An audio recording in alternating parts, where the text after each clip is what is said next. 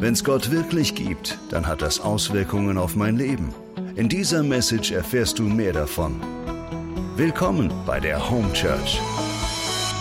Dein Abenteuer mit Gott. Wunderschönen Sonntag, einen wunderschönen Muttertag. Ich freue mich extrem, dass ich heute da sein darf. Ich weiß, es ist ein Privileg. Aber wenn ich euch total vermisse, ich würde viel lieber in eure Gesichter schauen, als wenn dieses schwarze Kastel. Aber ähm, von da hinten sehe ich, dass wir ein paar zuschauen. Das ist schon mal sehr, sehr gut. Ähm, für euch jene, die sich fragen, was ich in den letzten Wochen so gemacht habe, ähm, ich bin, ich wohne ja nicht im Home, ich bin verheiratet, wohne am Land und ich war insofern die letzten acht Wochen zu Hause. Und ich muss sagen, ähm, die Zeit war so zweigeteilt, wie wahrscheinlich bei den meisten. Also ich habe Zeiten gehabt, äh, wo es mir total gut gegangen ist, wo ich total viel genossen habe. Aber dann habe ich auch Zeiten gehabt, wo, wo echt gewisse Gedanken und Gefühle in mir hochgekommen sind, die ich schon von früher kenne. Und das waren so Gedanken wie, ähm, bin ich wertvoll? Eigentlich bin ich jetzt überhaupt nicht gebraucht. Ich kann nicht diese Leistung bringen, die ich eigentlich bringen soll. Wie soll ich denn meine Zeit zu Hause gut nützen? Und ich habe versucht, die Zeit natürlich irgendwie gut zu nützen, ähm, sinnvoll zu nützen, wobei die Definition sinnvoll ein bisschen schwierig ist, weil zum Beispiel haben wir gedacht, wow, also wer unser Haus kennt, wir haben ziemlich viel Fenster, was grundsätzlich schön ist, aber auch viel Arbeit. Und ich habe mir gedacht, auf Ostern, ich will mal alle unsere Fenster putzen. Es sind wirklich, wirklich viel, fast eine Woche geputzt. Und, und wer das kennt, wir haben dort momentan voll den Blütenstaub. Also wenn du in einer Region wohnst, wo, wo Fichtenwälder sind, dann kennst du das wahrscheinlich. Also bei uns ziehen momentan die fettesten gelben Wolken durch die Luft rein mit Blütenstaub. Und wenn du was putzt, innerhalb von einer Stunde ist alles wieder gelb. So auch meine Fenster, die in vieler Stunden Arbeit schön geputzt habe, sind jetzt wieder gelb. Also es war nicht alles immer so sinnvoll und ich habe, wie gesagt, immer wieder gekämpft mit, mit mir, mit meiner Zeit, auch mit meiner Einsamkeit. Ich war sehr, sehr viel alleine. Wir waren ja auch in Quarantäne in Altenmarkt. Und ähm, in dieser Zeit muss ich aber sagen, dass ich die beste Zeit mit Gott gehabt habe seit langem weil ich einfach Zeit gehabt habe. Also ich habe mir regelmäßig jeden Tag viel Zeit fürs Gebet genommen und zum Bibellesen. Und irgendwie habe ich das Gefühl, dass Gott noch nie so klar gesprochen hat zu mir wie in dieser Zeit. Und was er immer wieder zu mir gesagt hat, war das, ähm, dass ich auserwählt bin, dass ich geliebt bin, dass ich gut genug bin, dass ich wertvoll bin, dass ich einzigartig bin.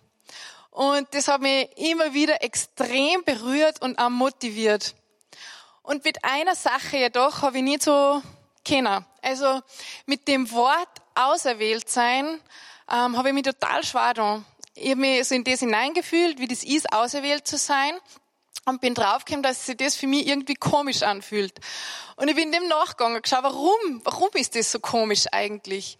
Und es war so, dass ähm, ich gemerkt habe, oder beziehungsweise mir ist eine Situation gekommen von früher. Vielleicht kennen die einige von euch. Es ist so, dass wir ganz oft in der Schule und als Kinder das Spiel gespielt haben, das heißt Völkerball. Da gibt's zwei Mannschaften, es geht hauptsächlich um, um wem abschießen, also um Ball schießen und fangen. Und es ist immer so gewesen, dass es zwei Kapitäne gegeben hat, also wir haben die mal Geister genannt. Und dieser Geist 1 und Geist 2 haben aus der ganzen Klasse ähm, die Gruppen zusammengestellt. Und da sind diese zwei gestanden und du bist aus Klasse da gestanden und dann hat der Erste den ersten Namen gesagt und dann hat der Zweite den zweiten Namen gesagt. Und so ist es dahin gegangen. Und wenn du da in der Gruppe drinnen gestanden bist, also mir ist es so gegangen, vielleicht kennst du das Gefühl auch, ähm, dann hast du irgendwie gezittert, hoffentlich wie als eine von den Ersten auserwählt und hoffentlich muss ich nicht lang warten und hoffentlich stehe ich zum Schluss allein da. Weil was heißt das? Wenn ich vorne dabei bin, dann bin ich gut. Wenn ich hinten dabei bin, bin ich nicht gut, beziehungsweise kann es sein, dass mich keiner mag. Also das, das hat man so in der Klasse sehen können. Die Ersten, die auserwählt worden sind, das waren die Besten, das waren die Guten, das waren die Beliebtesten und die, was ähm, zum Schluss überblieben sind, das waren die, die was nichts Kinder haben und die was unbeliebt waren. Und deswegen glaube ich, dass, ähm, dass wir uns auch oft schwer mit diesem Wort auserwählt sein. Weil ich glaube, in unserer Welt ist es oft unvermeidlich so, dass auserwählt sein bedeutet, dass wir von anderen abgehoben und getrennt werden. Wir stehen dann eigentlich in vielen Bereichen in einem Konkurrenzkampf, in einem Wettbewerb. Ob das im Beruf ist, in der Wirtschaft, in der Schule, äh, in der Kirche, äh, in, der Klasse oder, oder auf Instagram, keine Ahnung, aber irgendwie geht's immer darum, ich muss irgendwie der Beste sein oder die Beste sein. Und ähm, ich glaube, da haben wir ein Problem, weil wenn du nicht diese Auserwählte oder dieser Auserwählte bist, also nicht der oder die Beste, dann kann es sein, dass du zu Gefühlen neigst, äh, wie Neid, Eifersucht, oder auch Abneigung und Ärger gegenüber den Auserwählten. Und du versuchst ständig irgendwie der oder diejenige zu sein, wirst es aber nie schaffen. Und umgekehrt, wenn du der Auserwählte bist, also wenn du in irgendwas voll, voll gut bist und der Beste oder die Beste bist, und merkst, andere Menschen schauen auf die mit Neid und Eifersucht, ist es, glaube ich, auch nicht das Gefühl, nach dem du dich sehnst oder wo du dich wohlfühlst. Also auch beneidet zu werden, ist kein gutes Gefühl. Und ähm, ich glaube, dass es eben unsere innerste Sehnsucht nicht ist, ähm, der oder die Beste zu sein und abgehoben und getrennt zu sein, sondern ich glaube, unsere innerste Sehnsucht ist, dass wir gute Beziehungen und dass wir gute Gemeinschaft haben. Und wenn ich schaue, wie Gott das meint, dieses Auserwähltsein, wenn er uns auserwählte Töchter und Söhne nennt, dann ist es, glaube ich, was Grundverschiedenes.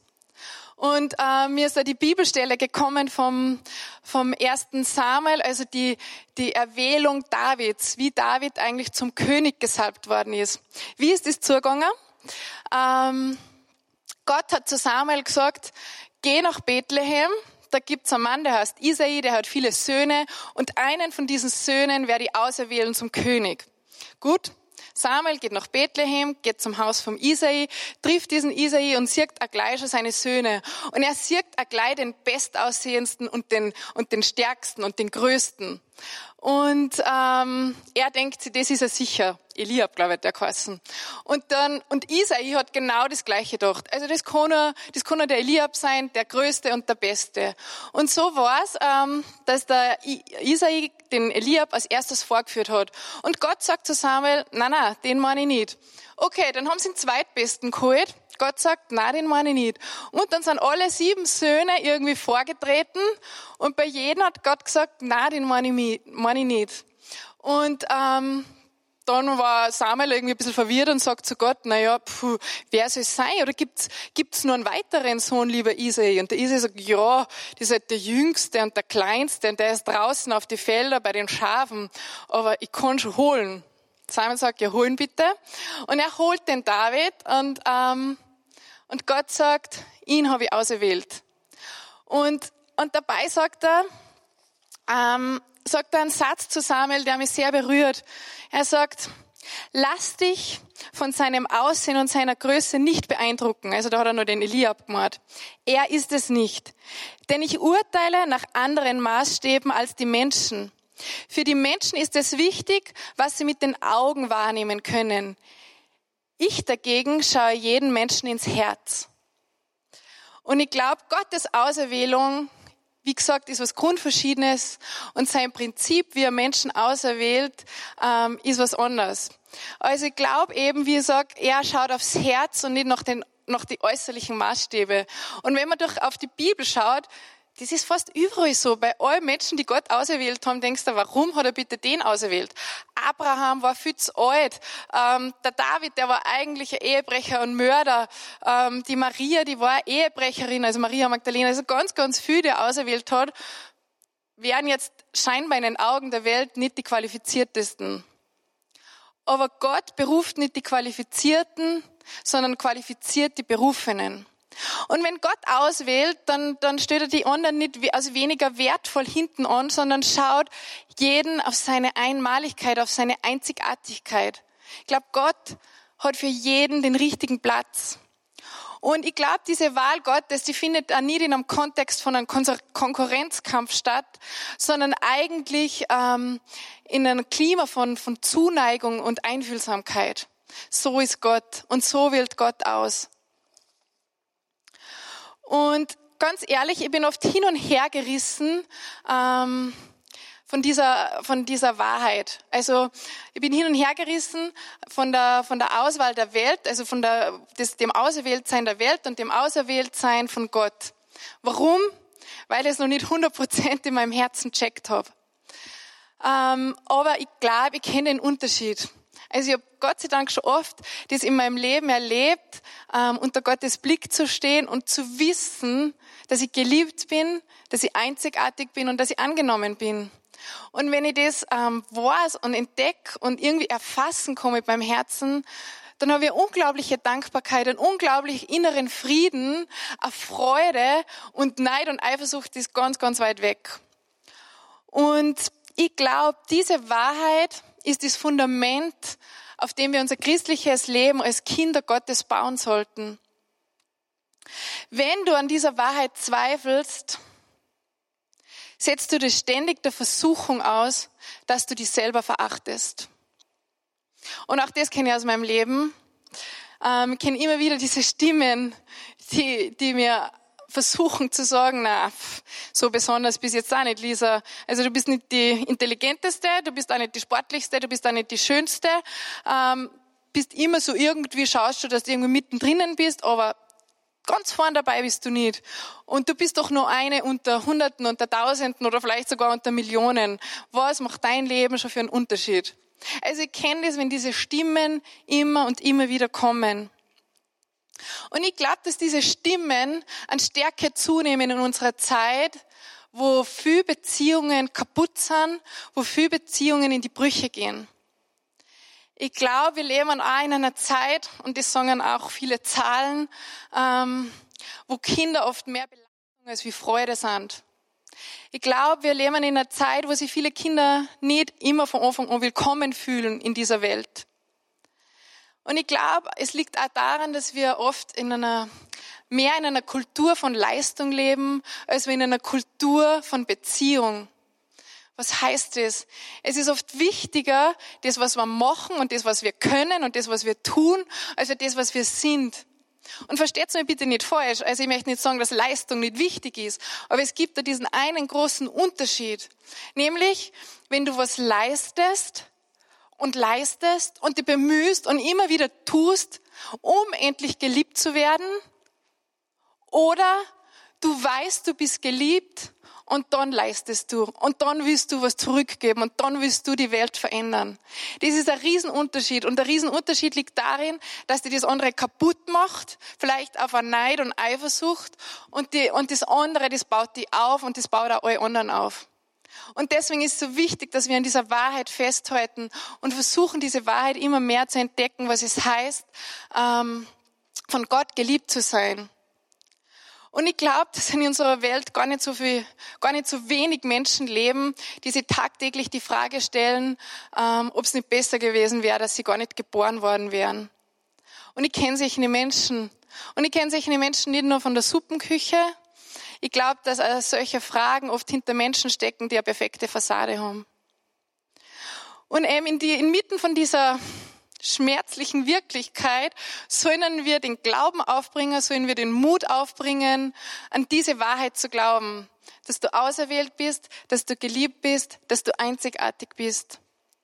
Und ich weiß, es klingt hart, aber ich möchte eins sagen. Mach dieses, ob du auserwählt bist oder nicht, nicht abhängig von deinen Eltern, von deinen Geschwistern, von deinen Lehrern, von den Priestern, Pastoren oder deinem Vorgesetzten, deinem Chef. Mach's nicht von denen abhängig. Ich glaube, wenn wir uns ständig von dem abhängig machen, dann bleiben wir in diesem ähm, erstickenden Netz der Welt, die nach ihren eigenen Wertmaßstäben befindet, ob du akzeptabel bist oder abzulehnen bist.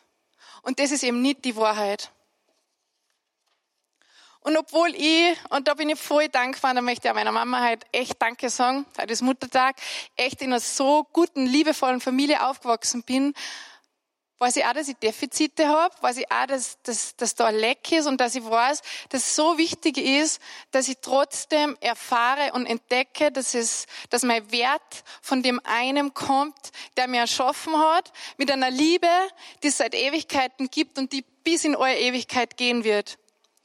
Und ähm, Die Frage ist, wie können wir immer mehr in diese Wahrheit eintauchen? Wie können wir das immer mehr leben? Wie, und es ist wie bei allen Dingen in diesem Bereich, es ist diese Reise vom Kopf ins Herz. Und diese Reise, die geht nie von einem Tag auf den anderen, sondern es ist ein Prozess. Ein Prozess, auf den wir uns einlassen müssen. Und oft geht er durch schwierige Zeiten, dieser Prozess, oder auch durch Verletzungen und Verwundungen, die wir aufarbeiten sollen. Und ich habe fünf Tipps für euch zusammengestellt, ähm, wie wir vielleicht leichter in diese Wahrheit eintauchen können. Und das erste ist, hm, die Lügen entlarven. Die Welt schwätzt uns unglaublich viel Lügen auf. Und manchmal ist es gar nicht beabsichtigt, manchmal ist es auch unabsichtlich. Und wir brauchen, wie gesagt, oft echt viel Mut und viel Kraft, dass wir, dass wir diese Lügen aufdecken. Und wenn ich ganz ehrlich bin, manchmal schaffe ich das selber nicht. Manchmal sind so gewisse Wahrheiten, scheinbare Wahrheiten, also Lügen, in mir festgesetzt in meinem Herzen, die ich nicht aufdecke. Und da brauchen wir übernatürliche Hilfe. Und der beste Lügenentlarver, wie ich finde, ist der Heilige Geist. Der Heilige Geist ist so ein mega Geschenk und er zeigt mir immer wieder, was die Wahrheit ist. Wenn es ich selber nicht erkennen kann, wenn es niemand andere erkennen kann, der Heilige Geist weiß es. Also laden immer wieder den Heiligen Geist ein, dass er da hilft, ähm, die Lügen zu entlarven und die Wahrheit zu proklamieren. Tipp Nummer zwei, Du brauchst Menschen und Orte in deinem Leben, wo, die, wo dir die Wahrheit zugesprochen wird. Ähm, es ist so wichtig, dass wir gute Freunde haben, dass wir Menschen in unserem Leben haben, denen wir erlauben, dass sie uns die Wahrheit zusprechen. Wahrheit, die auferbauend ist, so wie es jetzt mal, aber auch Wahrheit, die vielleicht manchmal schmerzhaft ist, aber die uns wieder wachsen lässt und die uns weiterhilft.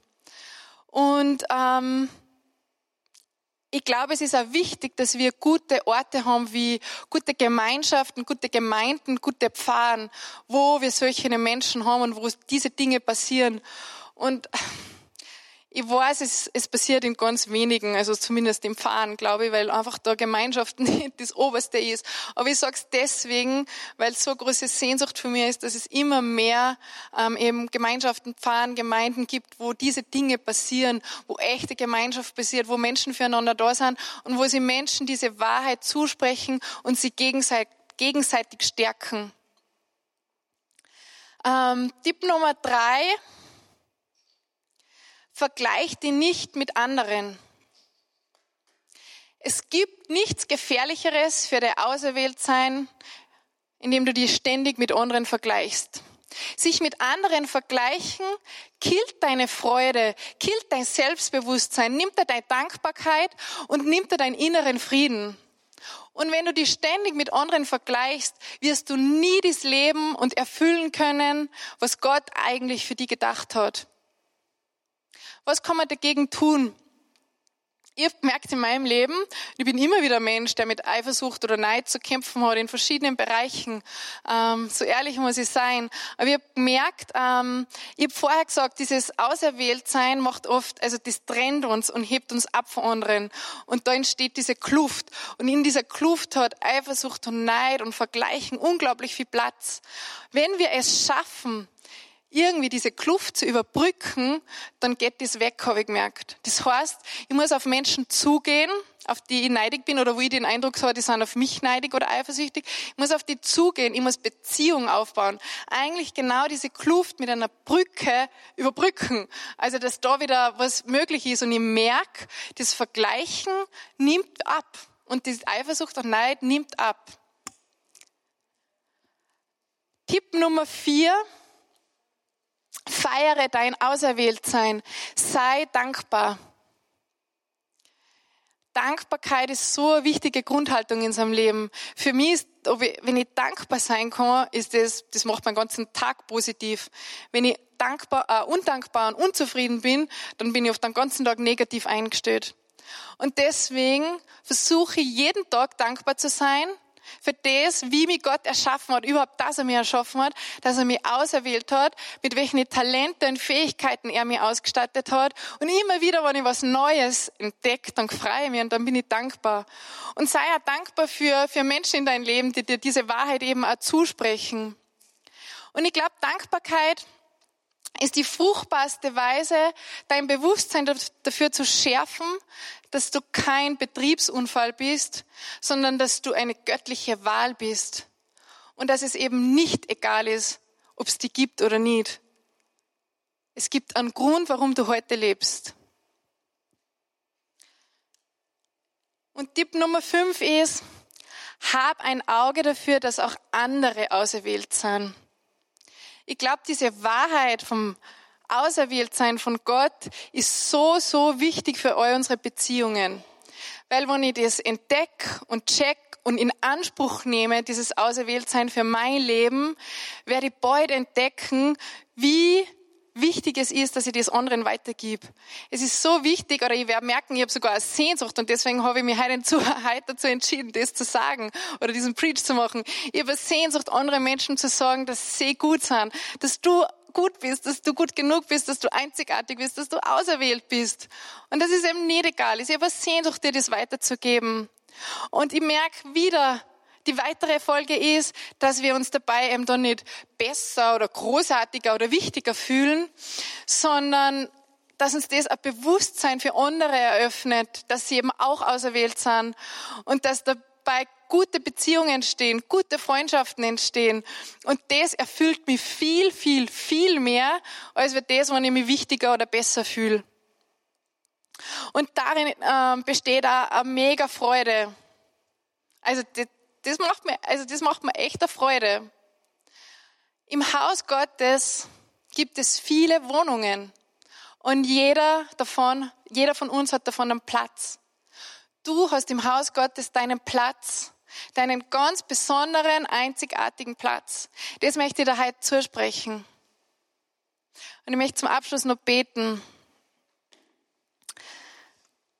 Vater im Himmel, ich danke dir, dass du uns erschaffen hast. Ich danke dir, dass du uns auserwählt hast. Ich danke dir, dass du jeden einzigartig gemacht hast. Du sagst, wir alle sind dein Leib.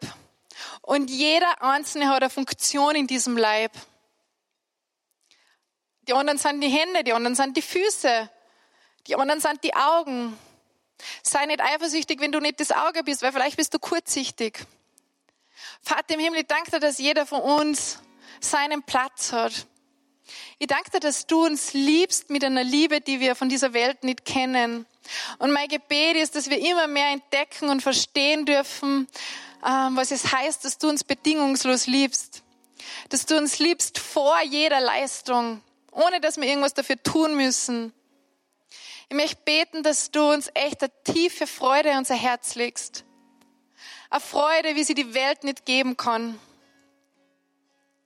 Ich möchte beten, dass du all jene, die an sich zweifeln heute, die unzufrieden sind mit, mit sich selber heute, dass du sie aufbaust und stärkst und dass du ihnen zeigst, wie wichtig es ist, dass es, dass es sie gibt und dass sie heute leben.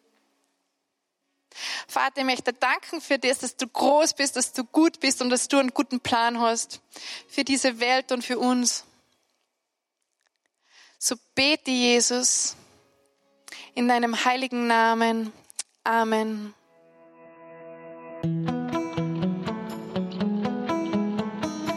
Das war die Message zum Sunday Morning. Wenn du am Reich Gottes mitbauen und uns unterstützen möchtest, dann geh auf www.home-church.cc.